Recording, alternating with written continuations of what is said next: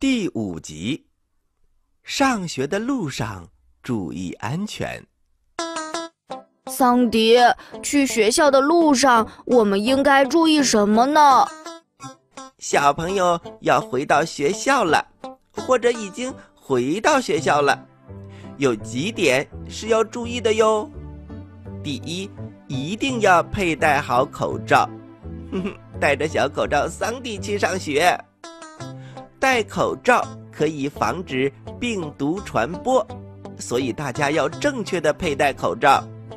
佩戴口罩前要先洗手，深色的褶皱面朝外面，鼻夹朝上，用口罩盖住鼻子、嘴巴、下巴，然后再压紧鼻夹。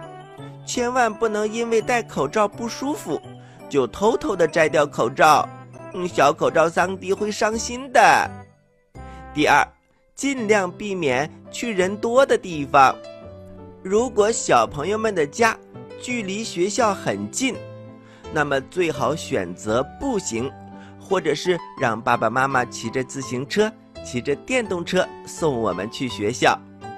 如果家离学校比较远的话，那最好选择乘坐私家车上下学。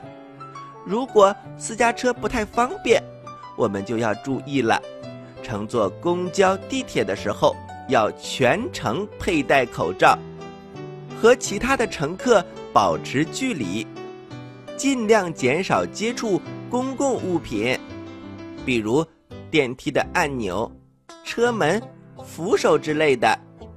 书包里呀，要放上消毒纸巾，下车之后要及时的擦拭双手，最好呢是要戴一次性手套。到了学校之后。也要洗手。如果公交车或者是地铁上人比较多，时间呢又比较充足，出于对我们的安全考虑，可以和爸爸妈妈建议，要多等一两趟汽车或者是地铁，等人稍微少一点再坐车。